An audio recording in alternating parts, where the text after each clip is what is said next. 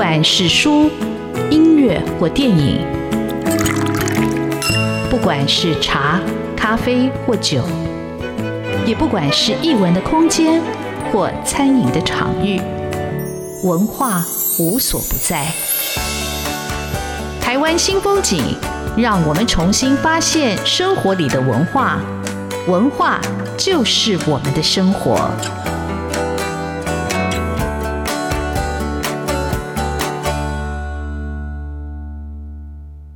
台湾新风景现场邀请一位新锐小说家，但是是资深媒体人的李志德。志德写了他的第三本书，但是这是他的第一部小说创作。这部小说叫《叛国者》。呃，那这本小说真的非常非常的特别，因为你一拿到就会放不下手，因为这是很久以来已经没有看到的台湾的作家写的间谍小说，而且真的时代的气味，人物非常的立体，而且里头有很深的情感的一个纠葛跟纠结。就我看了非常非常的感动，感动后面还有一个时代的一个重新的一个回顾。我们待会再来聊为什么李志德会写这本小说，因为我们必须先知道李志德是谁，他为什么会从新闻记者来开始写小说。那呃，这里我认识他的时候，第一次见面跟讲话应该是台北国际书展，他那时候在端传媒来访问我的作者，那时候我的印象中哦，就是一个记者。然后后来很多的场合，其实还是有相关的一个人物的一个报道跟采访。没想到多年以后啊，多年以后是马奎斯最爱用的一句话。没想到多年以后，我有机会角色互换，跟志德坐在这样一个录音间采访他的创作故事。我们欢迎《叛国者》的作者作家李志德，志德好。志峰大哥好，呃，各位听众朋友大家好，我是李志德。我现在慢慢比较习惯这个新锐作家这个身份，虽然已经五十多岁，然后做了快三十年新闻。对，对，因为的确，我的确是非常非常的一个兴奋，因为各位听众朋友可能不知道，我跟志德认识有一段时间，可是，在志德写这本书之前，我在一家我很喜欢的书店叫春秋书店，我遇到志德，他就摆着他的 notebook。然后坐在那书店的一角落写稿，说：“志德，你在做什么？你怎么会这个时间在这里？”他说：“他在写小说。”我想：“哇，志德写小说，这个绝对是新闻，而且他自己本身才是应该发掘新闻的新闻记者。”所以那个落差在我心里头埋的一个种子。我想，我一定等到他来讲他的这本小说。不过，在志德讲这本小说之前，我想请志德先讲一下，你怎么样从一个中文系的一个文学院的学生。进到这个媒体的工作，媒体工作是你一开始就设定的一个人生的一个方向吗？呃，对，因为媒体工作，呃，应该先讲说，就是我自己是台大新闻系了，哈，呃，对不起，台大中文系。那为什么念中文系？是因为考不上正大新闻系了，哈，所以其实直到今天，其实也还是这样了。能够考上这个，至少考上正大新闻系或者考上新闻系的人，哈，其实应该是在这个学习联考体系里面，其实最顶尖的一批人。好，那我自己念念中文系，但是私心真的是想做新闻。那新闻是第一个工作，我经历了新闻的这个各种岗位，然后也因为因缘际会的关系，做了各种不同的媒体，好，就大概都都沾了一点。那在新闻工作里面，其实你经常会会碰到一些事情哈，因为新闻工作是处理，基本上是处理每天每天发生的事情。那在每天发生的事情，你其实你不可能一天把它写完的。就像我我喜欢喜欢用一个比喻，就是说，特别是像间谍故事，我们俗话讲说它水很深，就是说它其实有很深的内幕。呃，所谓的冰山一角，我们看到的，我们在 daily 新闻里面可以处理到的，通常就是那个冰山浮在水面上的那个那个九分之一而已。那它在水底下的东西，我们通常没有力气去追。好，那这个就很像在半夜，我们走在一个走在一个野外，然后你突然天上看到一个流星。那一个流星，它可能从这个外太空来的，它经历很长的一段时间，但它出现在你眼前，就它很闪亮的出现在你眼前的时候，可能就几秒钟。呃，甚至可能就只有一秒钟，在这个一秒钟之后，他就掉到山的那一边去了。那因为我们在山的这一边，我们是过不去的，所以我们做新闻工作的人，我们时不时就看到这个这个流星从我们的头上飞过去，但我们就只能记录它最闪亮的那一秒钟而已。那久而久之，你就会怀念起哪一个故事来，你就会觉得说这里头背后一定有更多的事情。那当你因为各种原因，我们后面也许会谈到，而你真的没有办法采访到的时候，你就会起心动念的说：“好吧，那我编个故事来把我心中认为的那个合理、那个写实的场景把它建立起来，然后让大家用一个不同的方法，用文学的角度去认识这个故事，去认识这一段历史。”呃，各位听众朋友，如果你刚才仔细听志德这一段，我想一定会觉得很感动。而且，其实通常我们在看很多的新闻报道，不管是平面的或者是电视的，他们只能做一个事实的现况的一个报道，他没有办法很快的或者很深的去挖掘背后的脉络，或者花很长篇幅去跟所有的受众讲这个故事的一个来源或者它彰显的意义。可是当志的刚才的这一段，你就看到，那真是一个作家哈，作家用的语言，作家用的一个观察，作家的速度，作家去追逐像流星一样一闪而过的那个念头啊。刚才志德那段讲话，所以让我想到，好，同样是新闻记者，新闻记者里头有两位非常喜欢的作家，而且两位都是诺贝尔文学奖得主。一个就是刚刚志德有提到的冰山一角，冰山一角的文学理论非常有名的就是海明威啊，所以我不晓得志德你在成长里头，你在读海明威，你的他有给你样的一个什么样的一个启示或者什么样的一个收获吗？其实我到了，我一直到了必须用一个像讲师这样的身份到学校去跟同学谈的时候，我才意识到海明威的文体。那或者是说，你把它摆到这个整个新闻写作的这个脉络里面来看的话。在海明威那个时代，其实我们现在其实很非常严格的，可能出于考试的需要，我们就区分这个新闻写作是一种体力，然后这个散文是一种体力，小说是一种体力。当然，它在这个采证的这个要求上面其实各不相同，写作的手法跟这个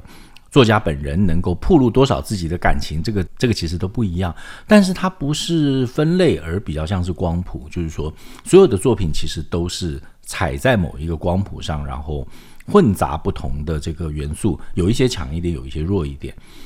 所以今天，如果你把这个巴黎换成这个乌克兰跟俄罗斯边界中的某一个城市，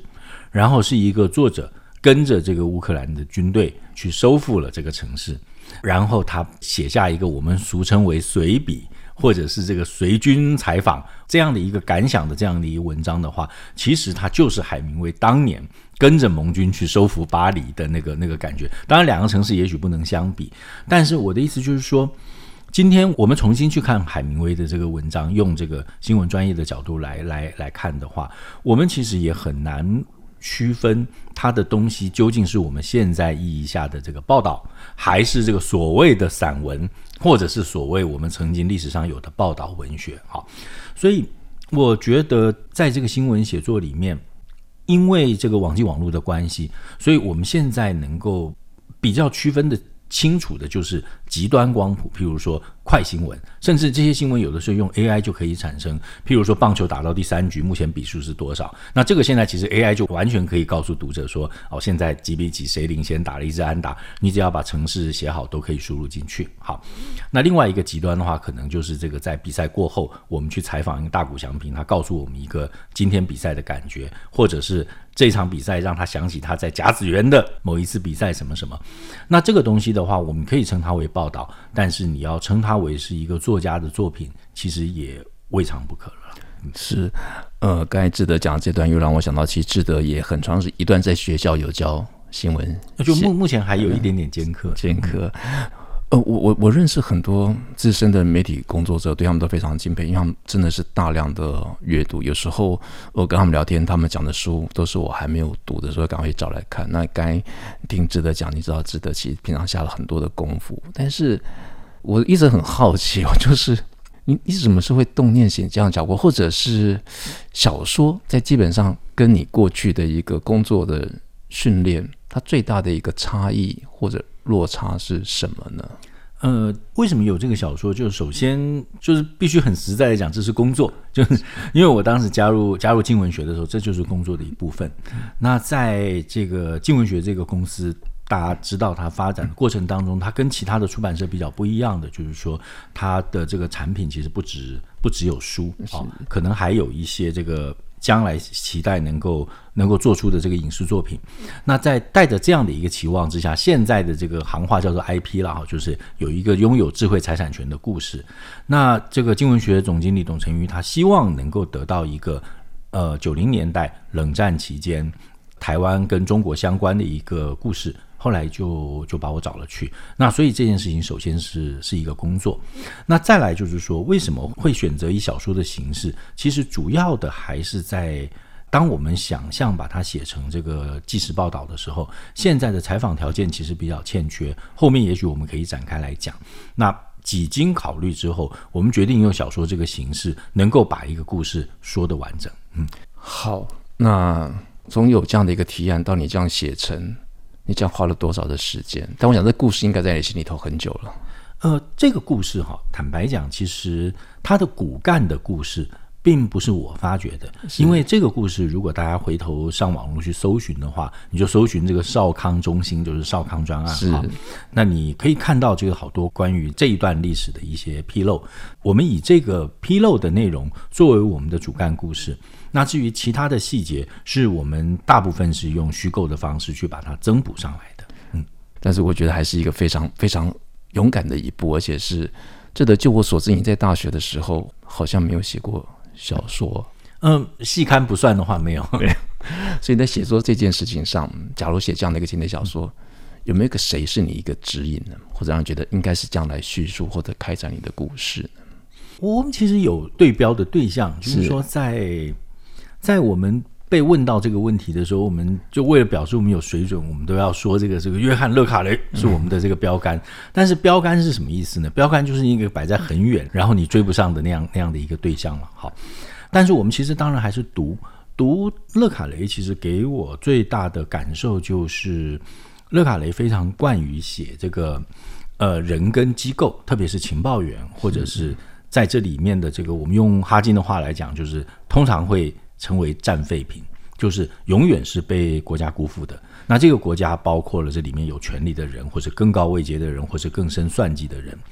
但是我们也就抓住了他的那个精神气质。那他的这个写作的方法，我觉得可能至少以我来讲，是目前是看不到车尾灯的。好，我觉得志德是客气的。当然，我在读志德这本小说的时候，我的确会想到。勒卡雷，但是我不晓得，因为勒卡雷所写的那个时空背景跟我来说还是遥远。但我读这本《叛国者》，我觉得我是感动的，而且我是一口气把它读完的。我们休息一下，待会请志德来讲，到底《叛国者》在讲什么样的一个故事，在虚构的跟现实的，他怎么样去拿捏，怎么样去布局？我们休息一下。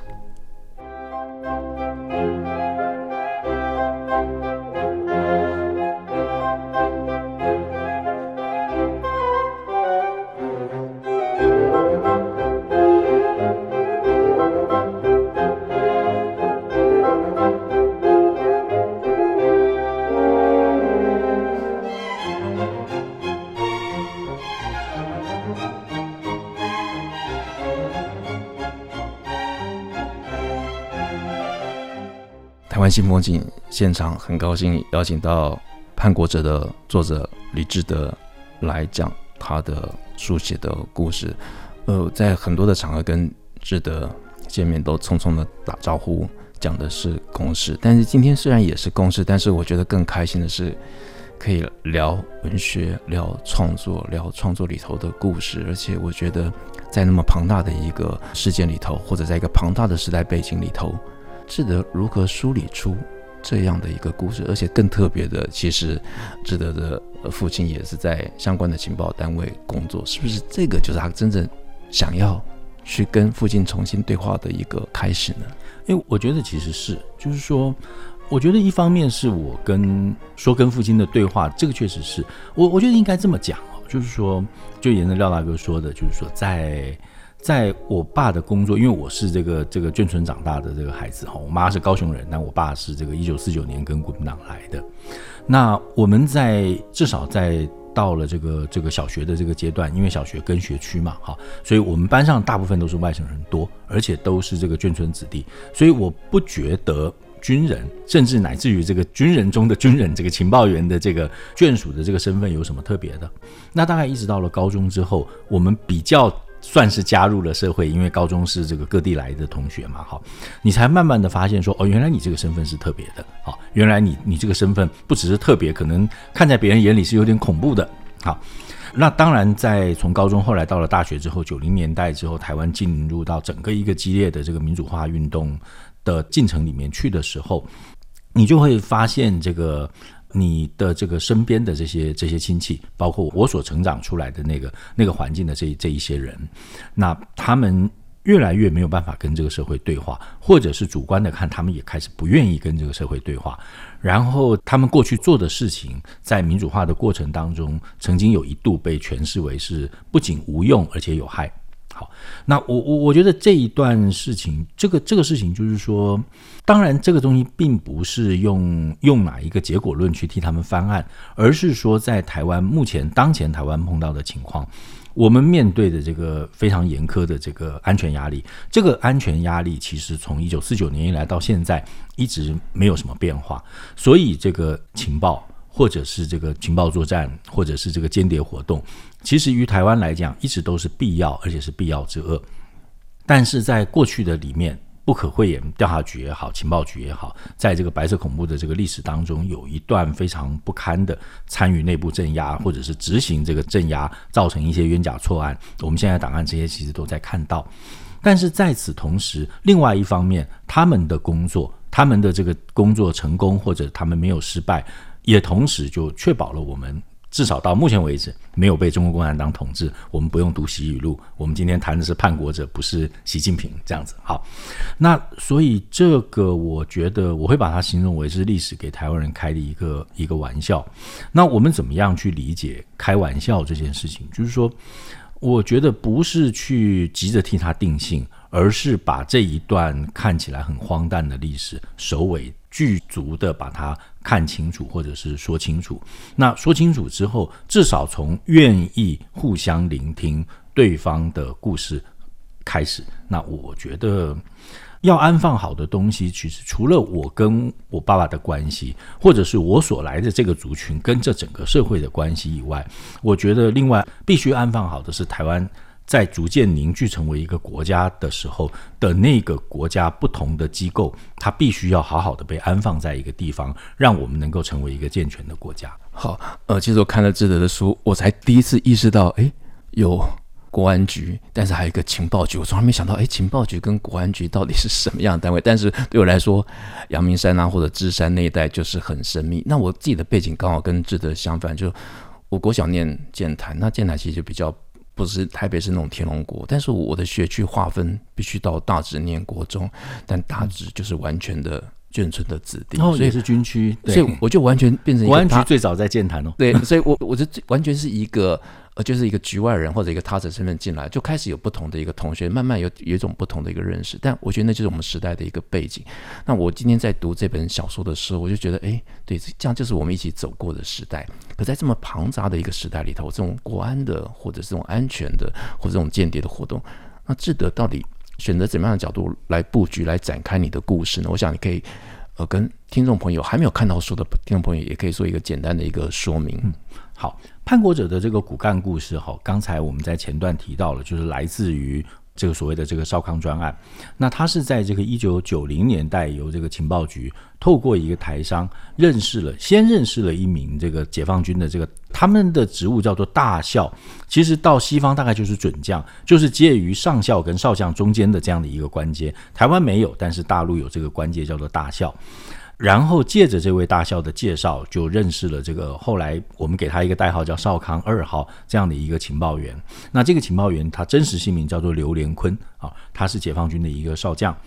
然后在刘连坤先生从一九九一年开始帮我们工作，如果我采访不错的话，一直到一九九九年年中中间的中这个被捕，所以他前前后后帮台湾工作了七八年的时间。那他的工作对台湾的贡献主要分为两段，在前段。因为他主管的是这个军事工业跟生产，那那个时候刚好是这个这个中共解放军大量在向苏联，呃，对不起，已经俄罗斯了，大量向俄罗斯买武器的时候，所以解放军现代化的这个进程，透过这个刘连坤向台湾的这个回报，我们会非常完整的而且清楚的掌握他的这个现代化的进程。那后半的话是大家能够就是更有印象的，就是九五九六年的这个飞弹危机。包括这个中共中央决策的意图，这个发动演习的底线，究竟是真的想要打仗，还是其实没有要打？然后他们内部有什么样的矛盾？关于这些这个政治情况的这个提报，借着刘连坤将军传递到台湾来，我们再跟我们的这个美日的这个同盟的伙伴共享。其实，我认为这个贡献是。是非常大的，就是说，不是因为他替我们工作所以贡献大，而是他贡献的不只是台湾，而是贡献了东亚的和平，使得当时的美日台三方，我们心里面就用大陆的话讲，有个底气，确定这个事情不会失控，那也不会无意义的升高，或者在误判的情况下不小心就打起仗来。那我觉得这个是刘连坤其实对于台湾、对于美日、对于东亚的贡献，但他个人付出了。最大的代价就是他在历史上永远被记载为一个叛国者，你就是个叛徒。嗯，好，就是看这本《叛国者》，其实心里有很多的一个起伏，而且觉得很感动。就是我觉得志德，我会这么讲，是志德第一次写小说，但是我觉得写小说很难的有两个，第一个把故事讲得很完整、很好看，可以吸引读者；那更难的是。把人物塑造的非常立体，这种人物塑造的立体是，我觉得写小说是必要的，因为你会跟着小说的人物去进到他的世界，进入到他的情感，你会同情这些被书写的人。那我觉得值得这个小说其实它更有趣，它是把这个少康变成玄武。好，为什么是从少康专案变成一个玄武？呃，这个名字哦，名字我当时其实想了很久，就是说，因为它是一个这样讲，它是从这个。镇山之宝这个这个概念来的哦，就是说很长一段时间，这是真实的。就少康专案的话，就是真实的历史。这个案子，因为我们这个内线间谍的层级之高，传回来的情报之重要，而且他持续工作好长的一段时间，所以在当时或者是事后，都把它称作那一段时间这个军情局乃至于阳明山国安局的这个镇山之宝。哈，那我就从镇山之宝这个意象。然后去想，就是说，在国民党统治底下，因为有一个特色，就是他们喜欢非常封建的东西，就是不喜欢那种那种古典气、帝王味很重很重的东西。那我就在想说，那个镇山之宝，一个藏在地下，然后能够镇住这个这个整个的局势的，然后又有一点这个古代帝王气的。哦，或者古代这个这个王朝气的这样的一个词，后来想想想就想到了这个朱雀、玄武、青龙、白虎，在这四个意象当中，其实最符合这个镇山之宝意象的就是玄武。后来我就给了他这个名字，其实还想蛮久的。是，而且我觉得好看是，它其实虽然有一个历史的一个事件，但是它其实也放了很多人物的情感在在里头。所以，值得你从一个记者到一个小说家。这中间这个情感或者在写作上的一个转换跟难度是什么？我觉得这这个其实是从记者到作家这个身份里面转换，我觉得难度最高的，因为在在新闻里面哈，我们所受的训练是那种六百字新闻的训练，好八百字，然后一千字编辑就嫌弃你写多了这样子哈，所以在这种情况下，我们写事情。我们写事情是我有把握是可以写得清楚的。好，那如果对照到作品的话，譬如说我们去看这个日本的山崎丰子，我们的同行前辈，本来也是记者，后来开始开始写写小说。那记者写文章通常比较明快，然后比较着急着要把事情说清楚。好，这个是记者的风格。所以我刚才一开始前段说这个对标不到勒卡雷，因为勒卡雷其实大量的描写人物。描写人物的心情，描写人物的外形，而且场景、人跟人的关系，还有还有还有场景。但这些东西哈，就一则我们没有能力，二则其实我们并不受这样的训练。所以我觉得这个是反而是一个记者在转换为这个写小说的人的过程当中，我觉得最困难的地方。而且这本小说更有趣的是，志德写写的也很诚实，他把国安这个系统跟领导阶层那种不同的那种属性跟倾向的那种机遇，在这小说里头。也展开，但是不管如何，就是一个同命共作的一个概念。那我觉得我看到这个里头那么多人物的设计，哦，我觉得那个开头跟那个结尾，我觉得哇，那个结尾好棒，就是这些叛国者，好，不管他们其实应该怎么样去定义，他们自己其实真正是一个为了一个更高的，不是为了钱的目的在从事这样的工作，但他在历史上永远没有办法翻案，但是还是有人幸存。那幸存者他怎样面对他的未来？我觉得那个结尾那个伏笔，我觉得留得很棒。因为因为我觉得这是有有有一点点剧透，但没有关系。就是说，我们这个书里面的这个开头的主角是一个信差，好，是他是一个有台商身份的人，然后他是个平民，但是受聘于这个情报局，就往来两岸中间。那他加入工作，这书里面每一个人都有这个不同的动机，而且这动机都极强烈。那但是这个人的话，他希望能够最后能够这个回到军中，然后能够能够升升上这个这个少校。那我们到最后。的这个写法就是他或是回到台湾的这个路上，他心中觉得说，哎，好像我就应该可以升了个少校吧，这样子。对，那这个感觉就是我们刚刚在休息的时间，其实这个廖廖大哥就读出来了，他就问我说，那是不是曾经读过这个沈从文？对，就我其实非常喜欢沈从文，而且在写这个结尾的时候，其实我我是其实是有意识的去对标到编程的那个的那个结尾的。嗯哇！我听到志德这样讲就很高兴，就不晓得我在读的时候就突然，或者刚才在聊天突然想到这样一个意象，或者这样一个结局，或者这样一个结尾，它的确是一个开放的，而且我觉得志德他其实才刚刚为读者打开了一扇窗。这是为什么我称他是一个新锐作家，是因为他的作家之路才要刚开始，他还有很多口袋里的故事，我相信会一本一本的。写出来啊！今天很高兴访问志德，姐，潘国者真的非常好看。感谢志德写那么精彩的小说，也丰富了台湾这个创作的光谱里头，又多了一个经典小说的类型。谢谢志德，恭喜志德。嗯，谢谢廖大哥，谢谢各位，我尽量努力。好，谢谢，加油。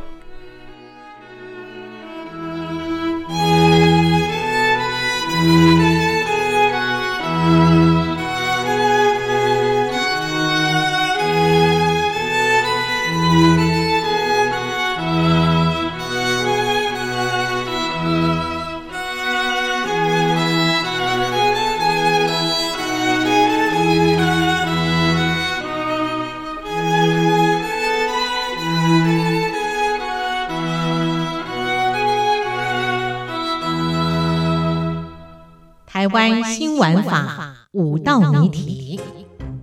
请问矮灵祭是台湾哪个原住民族的重要活动？再请问，农历的七月份举办的义民祭又是台湾哪个族群的重要活动？第三道谜题，农历春节期间发起澎湖起归活动的是台湾哪个族群？第四道谜题：新北多元文化节又是以哪个族群为出发点而设计的活动呢？最后一道：台湾很多县市举办的眷村文化节，请问眷村是台湾哪个族群特有的居住文化呢？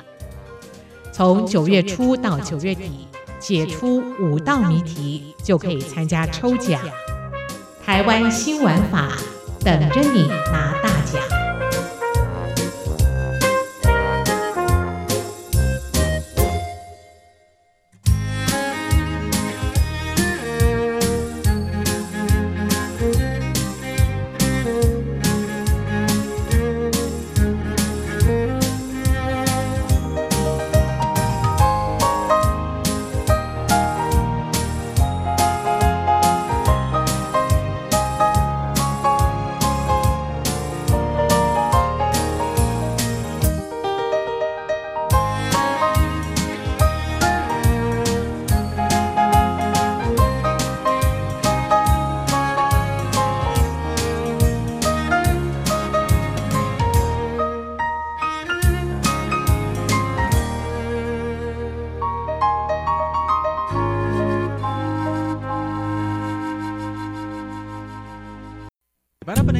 kalian lanjut Mais lagi ils ont dengan oublié la question. Seconde, 学生さんたちが一緒に行ってます。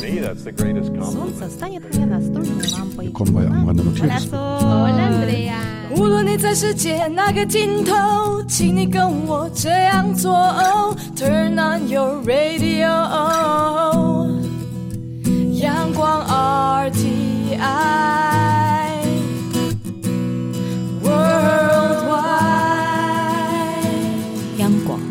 联系世界的桥梁。